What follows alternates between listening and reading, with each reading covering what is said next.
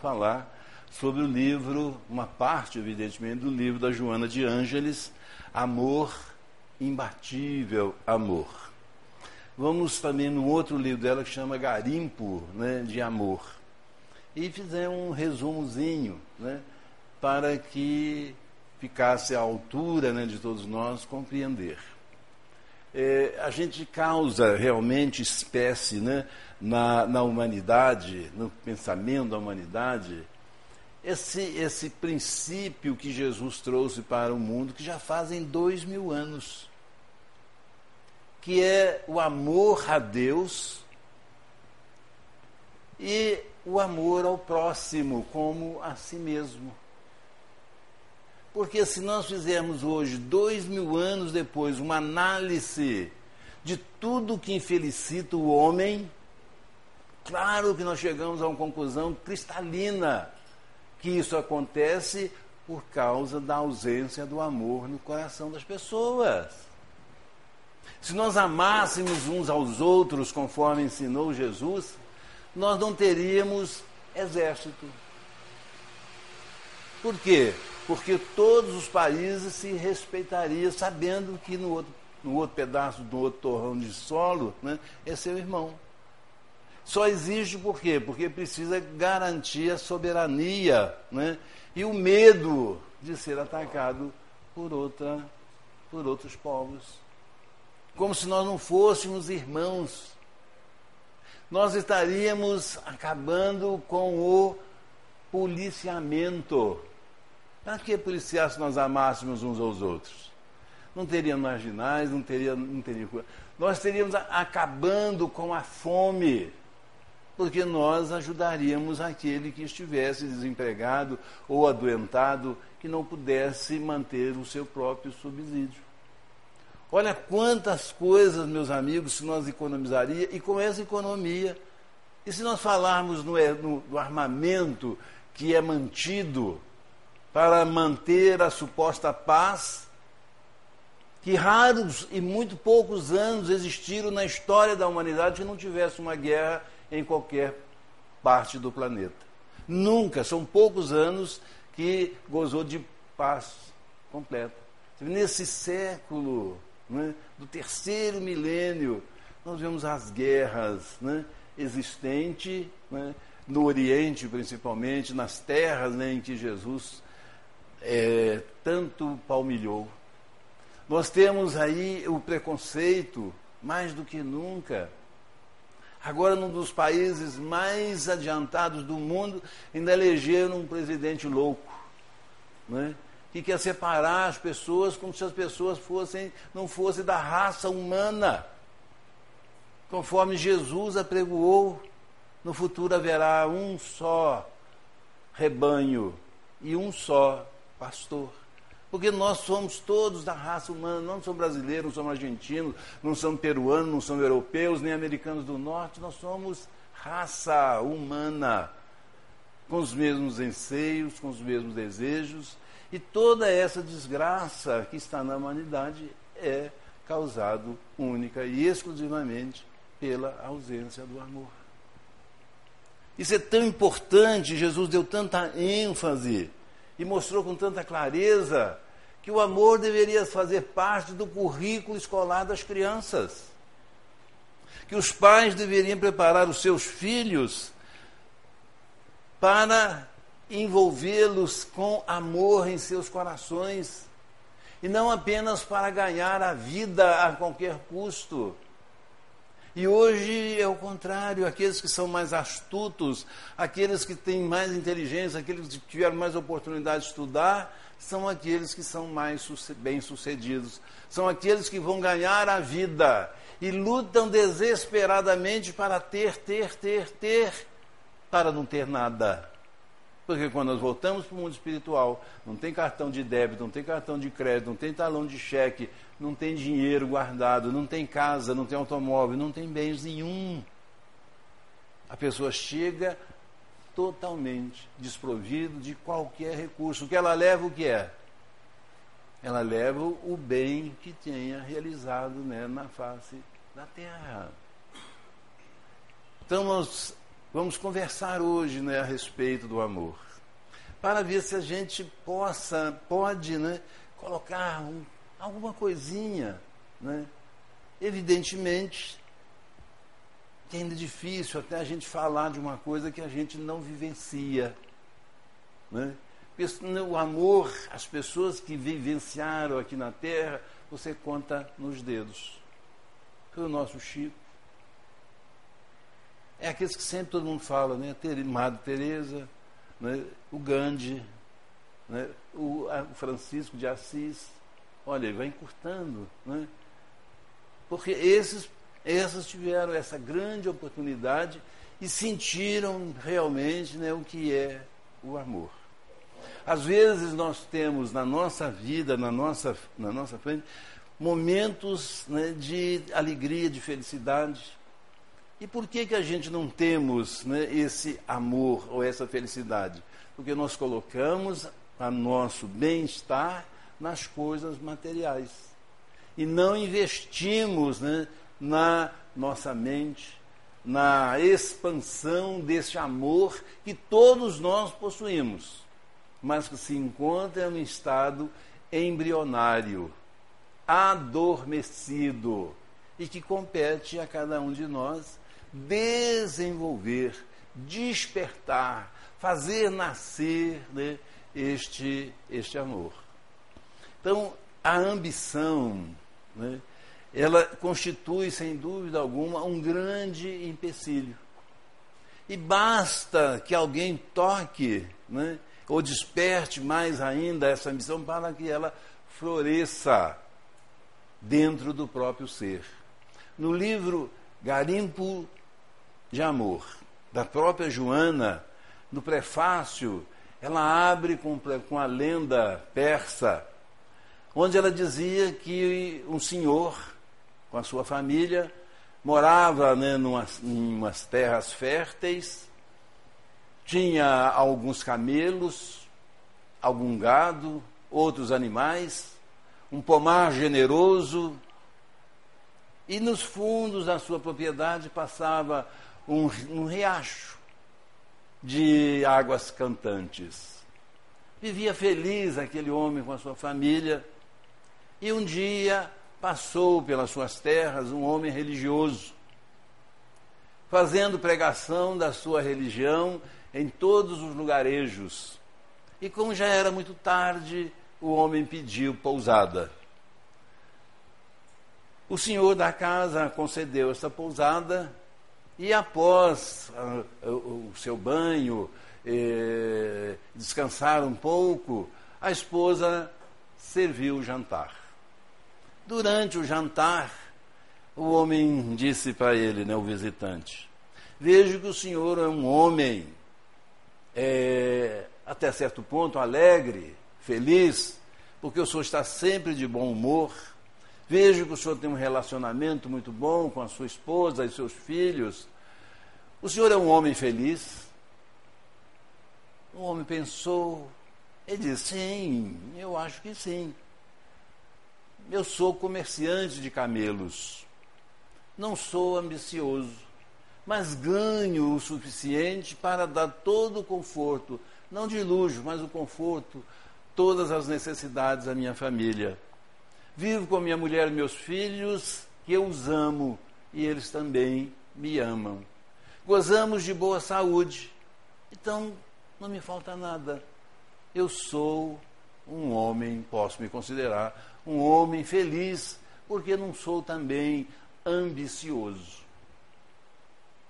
O homem olhou e respondeu para ele: O senhor possui pedras preciosas?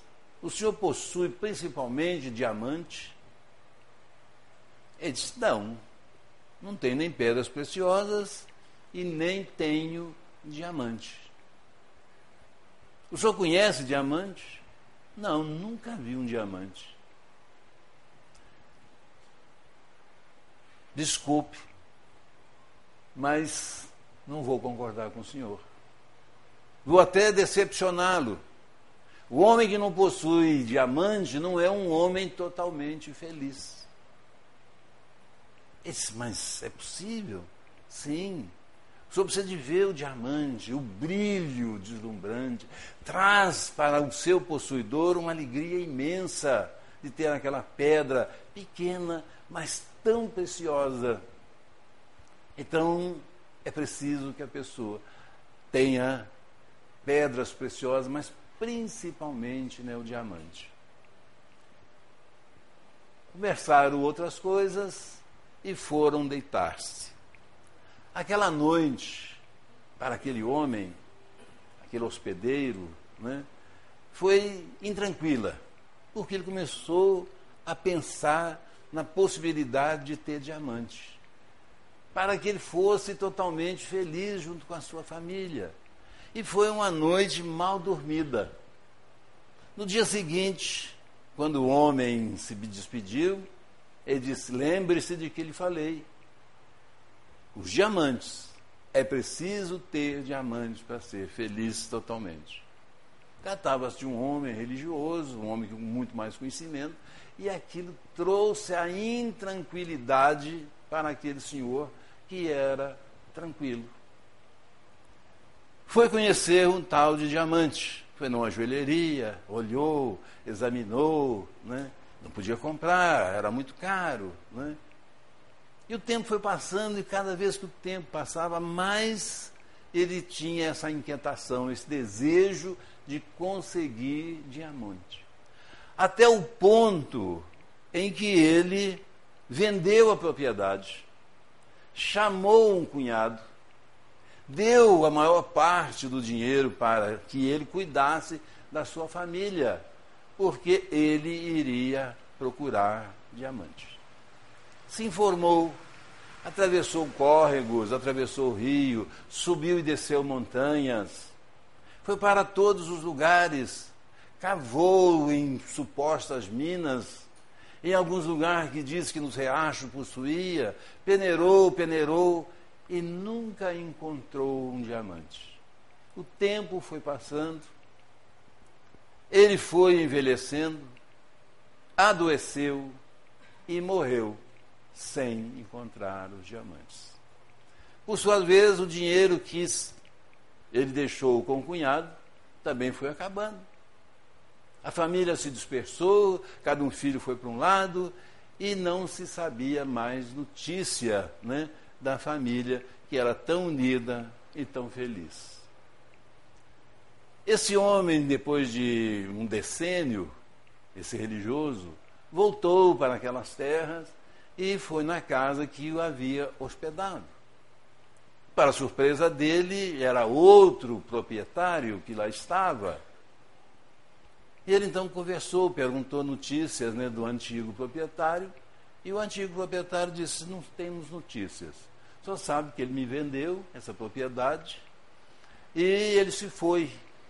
Nem sei fazer o quê, mas nunca mais voltou. Eu estou aqui, é uma propriedade muito bonita, e eu estou aqui nesta, nesta casa, nessa terra. Continuo fazendo o mesmo trabalho que ele fazia de vender camelos e comprar camelos. Ele pediu hospedagem. Né? foi aceito. Chegou na hora do jantar, ele estava jantando, parou assim. O homem foi na lareira, o proprietário, atiçou mais o fogo. Quando ele voltou, ele perguntou: Onde foi que o senhor conseguiu essas pedras que estão em cima da lareira? Ele disse: Aqui mesmo, no meu, na minha propriedade, no meu riacho. Ele levantou, foi lá, olhou as pedras, falou: Santo Deus, são diamantes. Onde o senhor conseguiu isso? Aí no meu riacho, onde o gado né, vai, passeia por cima do, do riacho, bebe água. Amanhã cedo, vamos lá, só me leva onde que o senhor achou. E foi com ele no dia seguinte de manhã, lá no riacho. E aquele homem acostumado, né, com os olhos de lince, no instante ele detectou várias pedras de diamante que o gado né, pisava por cima e que estava junto com outras pedras, evidentemente, que não tinha nenhum valor. E foi assim que foi descoberta uma das maiores minas de diamante do mundo.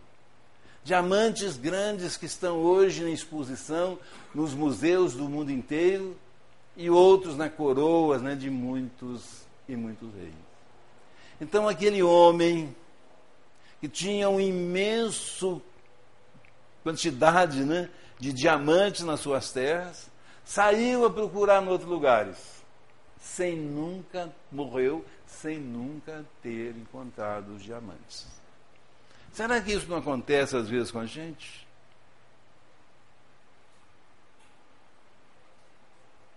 Será que nós às vezes não temos um diamante imenso e não sabemos que o temos? Procuramos procurar em outras coisas? Ou será que nós mesmos somos esse diamante? Nós somos esse diamante? Nós temos algum diamante externo? O que, que vocês acham? Ninguém precisa ficar acanhado, não, viu, gente? Temos esse diamante, nós somos o diamante, o que é? Verdade, né? É verdade. Você ou alguém aqui já viu um diamante bruto? Também nunca vi. diamante, às vezes que eu vejo, às vezes é um anelzinho, né? Capaz de insignificante, na cara do caramba. Né? Aquele mínimo, né? Aquela coisinha, né? Mas o diamante bruto, só para quem conhece mesmo, que distingue né, que ele é um diamante de uma outra pedra. Para que ele refugie, para que ele traz o seu brilho, é necessário ser lapidado. Não é isto? Será que a gente não tem alguma semelhança com esse diamante? Não. Hein? Eu acho né, que a família são diamantes, porque nós também somos um diamante. Ainda somos um diamante bruto, que precisamos né, ser lapidados. Precisamos ser lapidados. Né? É, eu tenho pensado muito, sabe, ultimamente, sobre o amor. Né? E, e, é difícil você chegar a uma conclusão, uma coisa definitiva, né? Porque se a gente lê o Evangelho, a gente vai ver que muitas vezes você ama uma pessoa que não faz parte da sua família. Lá fala que não são os, não são os laços consanguíneos que dão o grau de transparência. Né? Outro dia eu me surpreendi num gesto assim normal. Tive uma amiga que fez uma cirurgia da tireoide. E eu, no dia aquela cirurgia, eu fui. O médico acho que esqueceu, deu uma desculpa lá, não fez. Perdi até a, a viagem. Mas o médico marcou para o dia seguinte eu fui né, para lá também. Uma amiga que eu tenho uma admiração profunda, mas que gosto muito, mas muito mesmo. No dia seguinte, ela recebeu alta, né? Eu deixei passar aquele dia. No outro dia, eu estava lá na casa dela, que é lá no bairro Califórnia. Aí eu estava indo, falei, gente, está acontecendo alguma coisa. Eu não achava tempo de visitar o meu irmão, que faz divisa de muro. Sai na outra rua, mas os nossos quintais, os nossos. Eu não achava tempo para visitá-lo. E ele ficou 22 dias internado no hospital. Foi sério, eu visitei ele no hospital, né? Foi muito sério, para vocês terem uma ideia, o médico disse para ele assim: Você levantou do caixão. De tão sério. Eles fizeram o teste do movimento do, do, do sangue, furaram os dez dedos dele, não saía mais sangue. Realmente ele levantou do caixão. Aí eu fiquei pensando, né, durante o transcurso da viagem, o que é o amor? Por que, que eu saí e fui lá longe de uma pessoa que não é consanguínea? Achei tempo e não achava tempo para ir na casa dele. Aí fiquei pensando comigo mesmo, será que eu gosto mais dela né, do que dele? Será que a nossa convivência. É, é, é, vamos dizer assim, é um prazer de conversar. Sabe? Porque o amor, eu acho isso, é aquele prazer que você tem de conversar com a pessoa. Não para você conversar compulsoriamente, não socialmente, mas aquele prazer que você sente. Aquele momento que você está né, em casa ou está num trabalho, você vê uma coisa, você associa aquilo que você viu com a pessoa que você ama. É uma pessoa que faz, faz parte da sua vida inteira, durante todas as horas de um dia. Então, falei, gente, mas é uma coisa esquisita, né? Joana de Ângeles, né? nesse livro aqui, Amor, Imbatível Amor, ela fala né, a respeito eh, do amor, dizendo que o amor apresenta três fases distintas. E que o amor tem diferentes né, fases. Então ela fala que o amor pode ser infantil, juvenil e maduro. O amor, evidentemente, com várias né, infinitas variações. Né? Então ela diz assim: o amor infantil. O que é o amor infantil? É o que tem caráter possessivo, egoísta. São aquelas pessoas que somente compartem com as coisas do seu semelhante, mas não repartem absolutamente. São aquelas pessoas que já despertaram nelas o amor, tem esse tipo de amor, mas que ainda é um amor egoísta, é um amor possessivo, de querer ter cada vez mais. Então ela diz assim: quem são essas pessoas? São as pessoas ambiciosas, as possessivas, são pessoas inquietas, e essa inquietação né, gera a insegurança, é o ciúme né, que gera a incerteza, é aquelas pessoas que cobram muito né, o carinho, é aquela pessoa que tem ansiedade afetiva, é aquela pessoa que sente a necessidade de ser amada. Então, as pessoas que têm essas qualidades, né, entre aspas, né, são as pessoas que constituem né, o estágio do amor infantil, que ela diz que é obsessivo, dominador, que são pessoas que pensam em si em primeiro lugar, antes que no ser amado.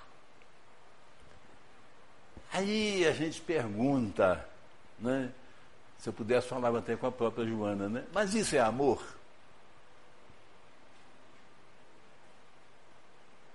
É amor?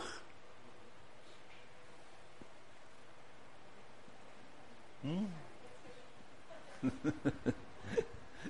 é difícil, né? Esse sentimento de amor é muito difícil, porque é, eu acho que todos nós, assim, de um modo geral, nós estamos a quilômetros e quilômetros né, de distância, né? O que é o amor? Alguém quer me definir, por favor?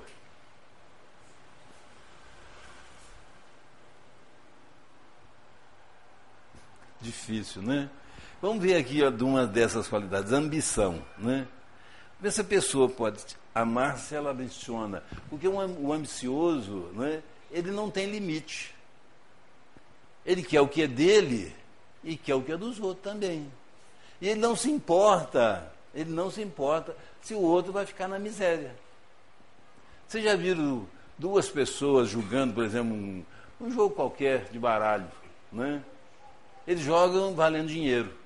Então, esses dois amigos que jogam, um quer tomar o dinheiro do outro. É amigo?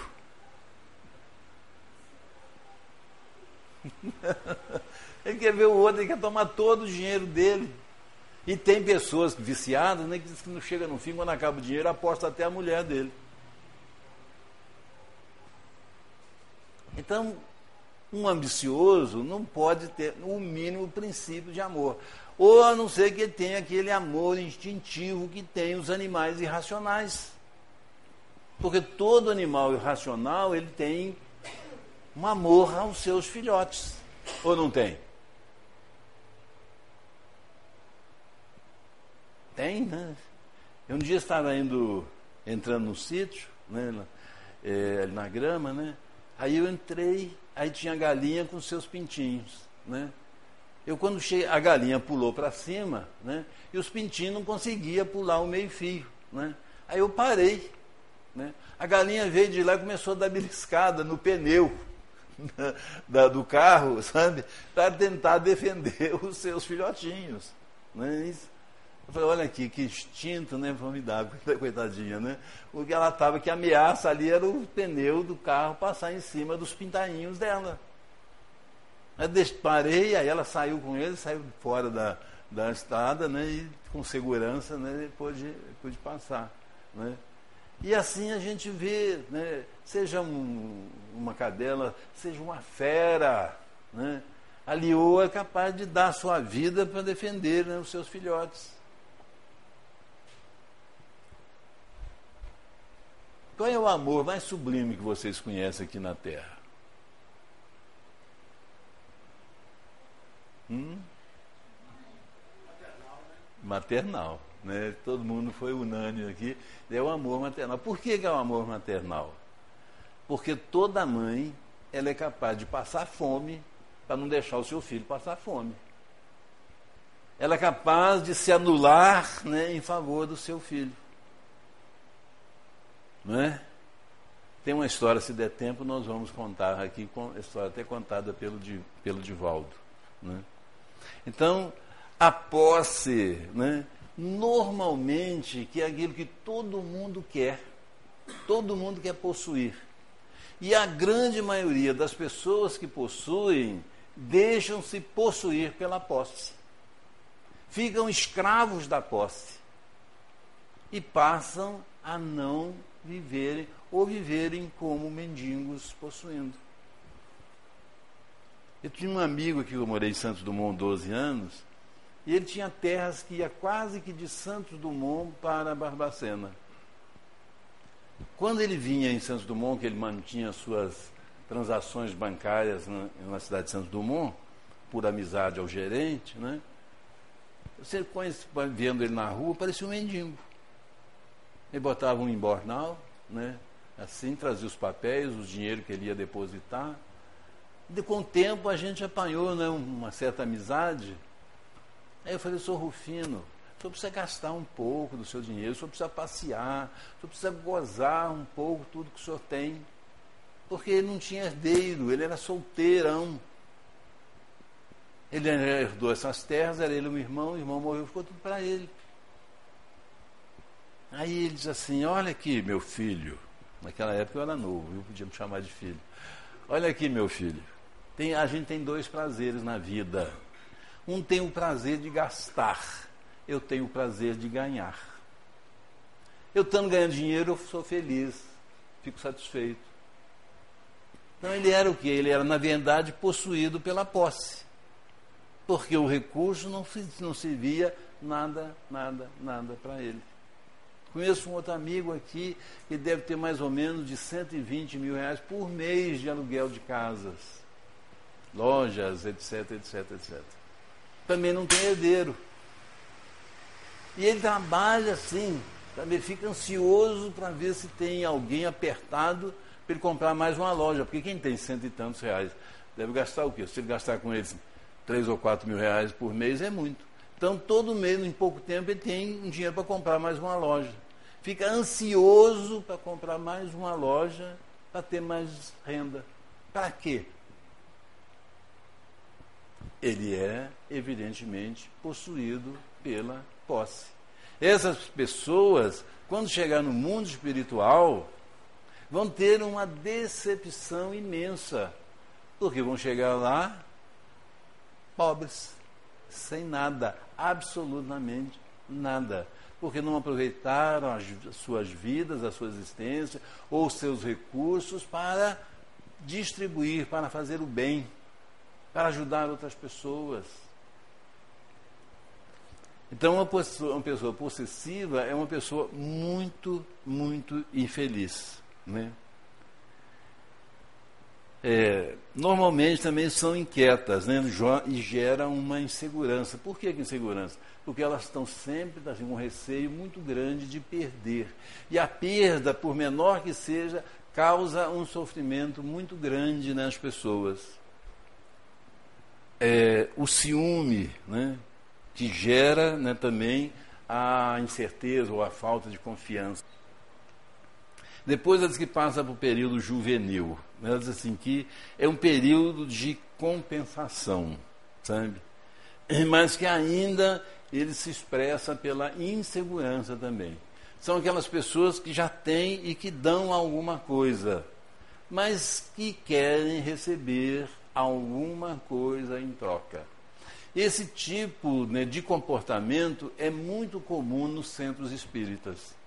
A pessoa, às vezes, já despertou para o sentimento né, da bondade, é, são pessoas ativas, que praticam e que trabalham junto no centro, mas que têm um ciúme da fulana ou da beltrana, ou vice-versa, do rapaz, porque o presidente ou o dirigente, ah, ela acha que dá mais atenção para A, B ou C. Quando não, não existe nada disso. Mas ela sente. Aí forma nos centros espíritas até mesmo grupinhos e de às vezes até desses grupos, a, a, a, espiritualidade é tão sábia que às vezes aproveita desses grupos e forma outros centros espíritas, porque não se deu bem, né, por causa de ciúmes que tiveram dentro desse santo. Então é aquela pessoa que quer dar, mas também quer receber. Quer dizer, muito obrigado, você é muito trabalhadora, batendo nas costas da pessoa, gosta de ser, massageado né, o, seu, o seu ego. Depois ela passa para o amor né, maduro, né, que é o amor doação total. É o amor renúncia.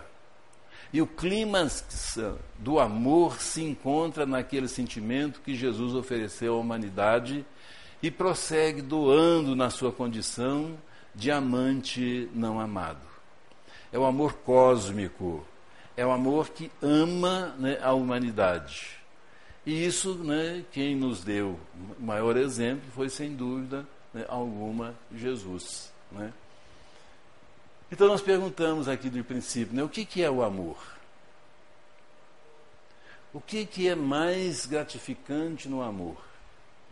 Quando é que você sente o prazer do amor? Hum? É, você, é quando alguém faz você feliz? Hum? É dar de si sem pensar em si. Dar de si sem pensar em si. É, em parte, é. É quando você faz o seu próximo feliz. A felicidade do seu próximo traz uma alegria íntima é uma lei normal e natural que você passa a receber uma felicidade. Principalmente quando aquela pessoa necessita e você está em condições de ajudá-la. Não é dar um dinheiro, não é arrumar mesmo, é fazê-la feliz. Então eu estou dizendo isso porque a gente tem oportunidade até de receber, sabe? Isso porque nós trabalhamos com os portadores de sofrimento mental também. Né? Então essas pessoas ficaram 20 anos, 30 anos dentro desses hospitais psiquiátricos, né? que era quase que como um campo de concentração. Né? Então são as pessoas carentes de tudo, abandonadas pelas famílias, etc, etc. Então quando você faz alguma coisinha, elas ficam tão, elas e eles, né, que você tem homem e mulher, mas tão agradecida, sabe? Que você sente um prazer imenso. Né? Agora, por exemplo, nós estamos uma meta, né? já tem cinco anos. Eu falei, agora né, a equipe vai treinar essas pessoas na, na rua. Até o fim do ano, eu quero que 50% das moradoras ou moradores estejam com a chave da porta, para ter o sagrado direito de ir e vir. Mas e se sumir alguém? Se sumir, a gente procura. Mas se o carro atropelar, o carro não atropela qualquer pessoa na rua, todos nós estamos sujeitos a um atropelamento. Por que, que elas não? Se atropelar, porque tinha que atropelar, tinha que morrer. Mas que elas vão para a rua, elas e eles vão, tem que ir. Então, às vezes, um gesto à toa que você faz, elas têm assim uma gratidão, sabe? E isso traz automaticamente uma felicidade imensa né, para, o seu, para o seu coração, sem dúvida alguma. Né?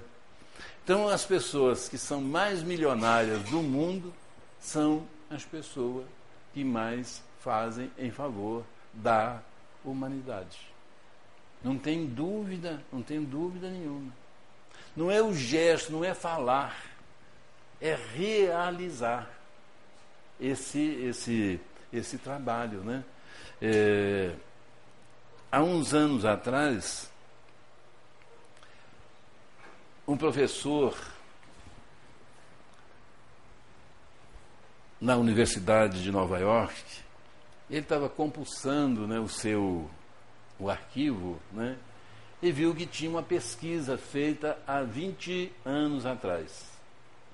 E essa pesquisa visava a, a, a, aliás, pesquisou crianças que moravam nos guetos lá nos Estados Unidos.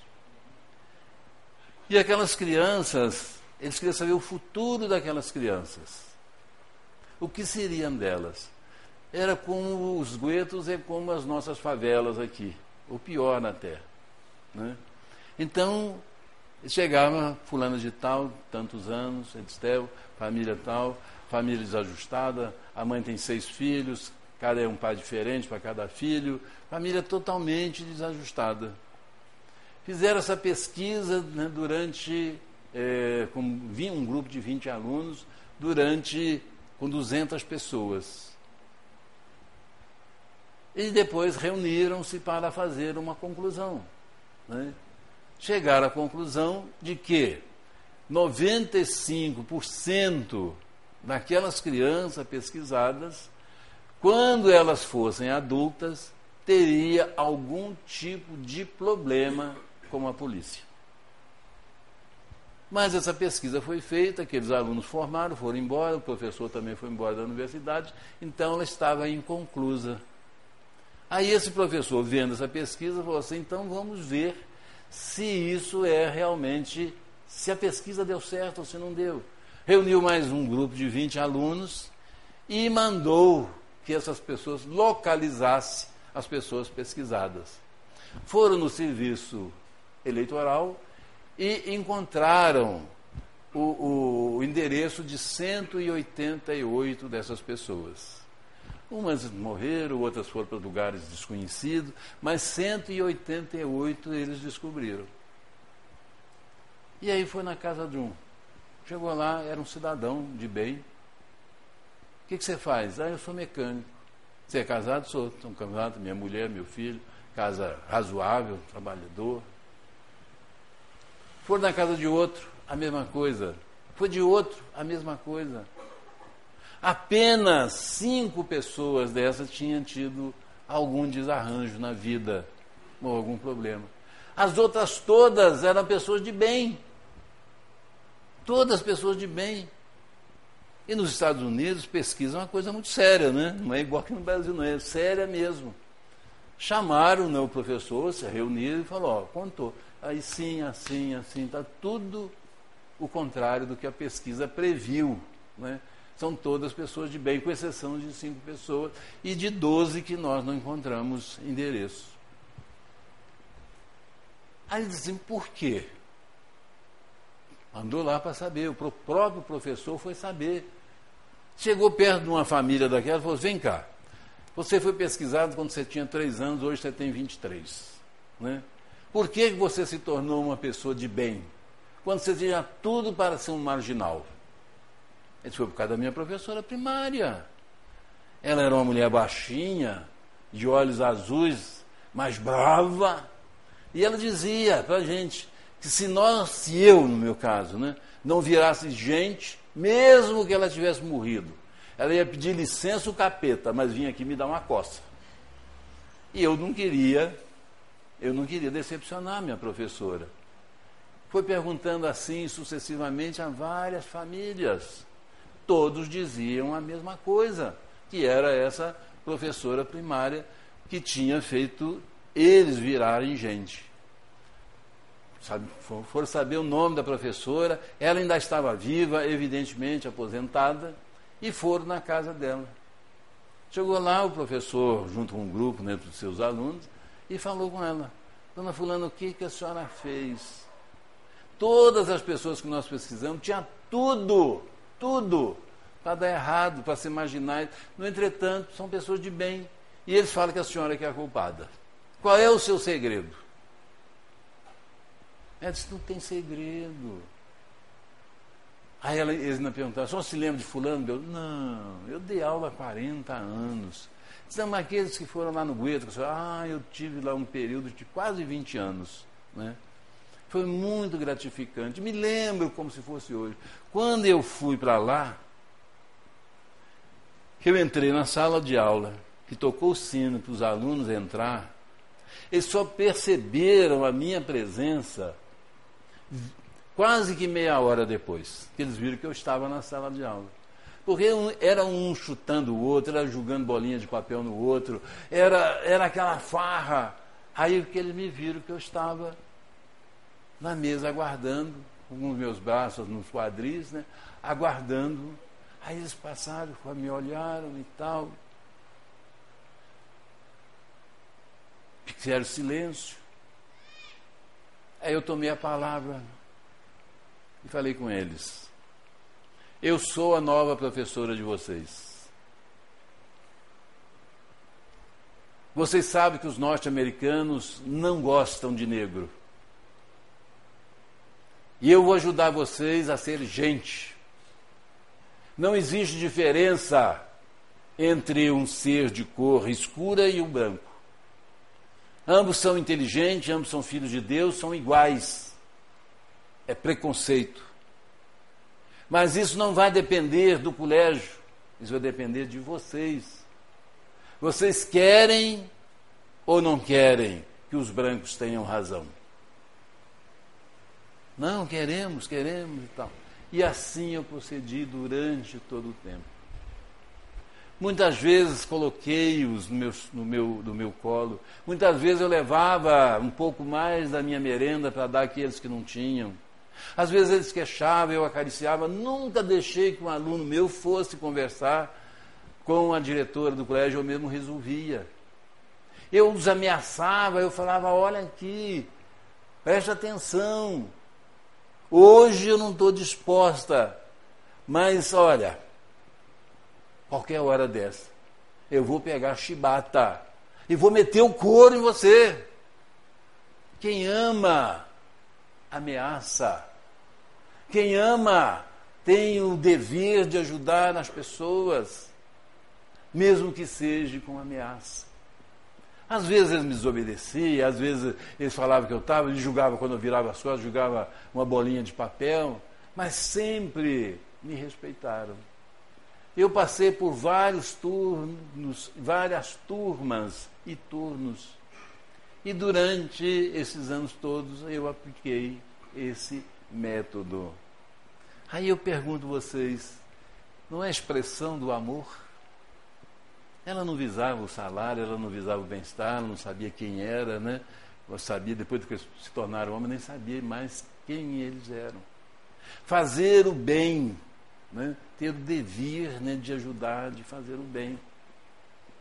Então, o amor né, é esse sentimento nobre que a pessoa tem, todos nós possuímos, né, e todos nós podemos, sem dúvida alguma, exercitar, porque o amor é a chave.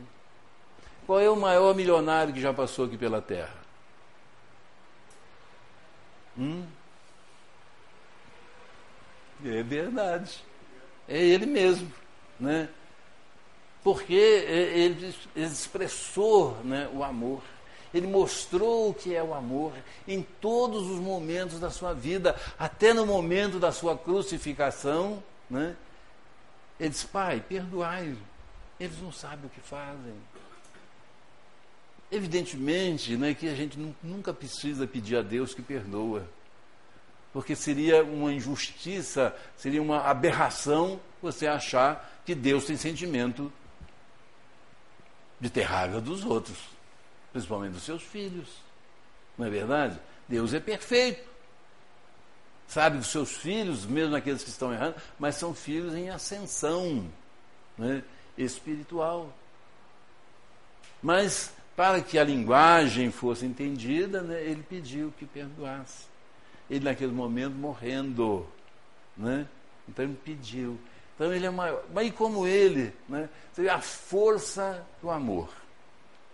Quem é que nesse Brasil inteiro era contra o Chico Xavier? Era uma figura, até certo ponto, feia, né? Meio caipira, né? aquele jeitão dele e tal. Mas era a bondade que nós mais conhecíamos, que no Brasil inteiro conhecia. A pessoa podia ser católica, podia ser evangélica, podia ser que for. Respeitava o Chico. Hoje, às vezes, quando manifesta um obsessor, uma coisa qualquer, né? Eu falo que é sobre reunião mediúnica, sobre. Não, não sei o que, que é isso. Chico Xavier, você nunca ouviu? Ah, Chico, eu já ouvi falar, até na espiritualidade. Quer dizer, o homem está ajudando até hoje. Né? É o amor né, em expansão. Que quando ele é lançado, né, ele tem dimensões né, extraordinárias. E se nós tivéssemos um pouco mais de conhecimento, nós íamos ver, se vocês lerem né, o livro da, esse livro da Joana, no final do livro, ela faz uma, um, uma análise profunda a respeito do efeito do amor nos nosso organismo, nos benefícios de quem ama recebe, da, do, do, nosso, do nosso sistema imunológico, como ele se fortalece, como ele ajuda né, a fortalecer e com isso previne-nos das doenças oportunistas né, que surgirem e nós estamos imunizados pelo amor, porque eles trazem um benefício, exatamente né, o contrário do ódio, que ele diminui né, a, a, defesa imunológica do possuidor né, do ódio. Então, se nós tivéssemos né, um pouquinho né, mais de juízo, né, nós íamos nos amar realmente como Jesus nos ensinou. Mas não é nós do centro espírita, é nós a humanidade. Porque nós estaríamos evitando né, a guerra, a miséria, né, evidentemente que a fome, a separação, a, a, a, o preconceito. Né? Nós seríamos todos apenas filhos de Deus. José Pititinga, né, que foi ex-presidente da Federação Espírita Brasileira, já na parte espiritual, ele dizia que não existe, ele dizia, não há força que tenha mais força do que a força do amor. E não há mesmo. Não há músculos, não há energia atômica, não há nada que tenha mais força do que a força do amor. Né? Acho que tem mais umas frases bonitas uma de La Fontaine, força é tão grande, mas é tão é, interessante, de que não há força que, que, que, que aguente o amor. O Gandhi dizia né, que todas as pessoas se derretem no fogo do amor. Se não se derreterem, é porque o fogo não foi suficiente. Ou então porque o amor não foi suficiente. E é verdade. Ele não fez a libertação da Índia sem dar um tiro? Só com amor? Ele insistia com os soldados indianos para que amassem os soldados ingleses, que os soldados ingleses estavam atirando contra eles. Então, essa expressão né, do amor, que todos nós temos íncito né, dentro de cada um de nós, mas que nós precisamos desenvolver. Se a gente não pode, infelizmente, desenvolver de caráter né, mundial, mas que a gente possa, sem dúvida alguma, fazer só a nossa partezinha. O convívio né, com os nossos familiares, o convívio com os nossos irmãos de trabalho, dos nossos companheiros. Porque o único beneficiado do amor né, somos é, nós mesmos. Joana diz assim: a vida tem muitos caminhos, é necessário saber se o caminho que estamos percorrendo nos levará a um final feliz. Né? Nós somos esse diamante né, que a história nos contou. Como o diamante precisa ser lapidado, nós também precisamos ser lapidados. Né? O que faz a nossa lapidação? Quem é o nosso lapidador? É Jesus através do seu Evangelho, dos seus ensinamentos. Né? Então, quando ele fez esse resumo, amar a Deus sobre todas as coisas e ao próximo como a si mesmo, aí fica pensando, amar a Deus eu acho dificílimo. Como é que eu vou amar o que eu não vejo? O que eu não tenho ideia do que é? Não é? Como é que eu vou amar a Deus? Ainda né, a minha mente não alcança. Então são três coisas que está ensinando aí: amar a Deus, amar o próximo como a si mesmo.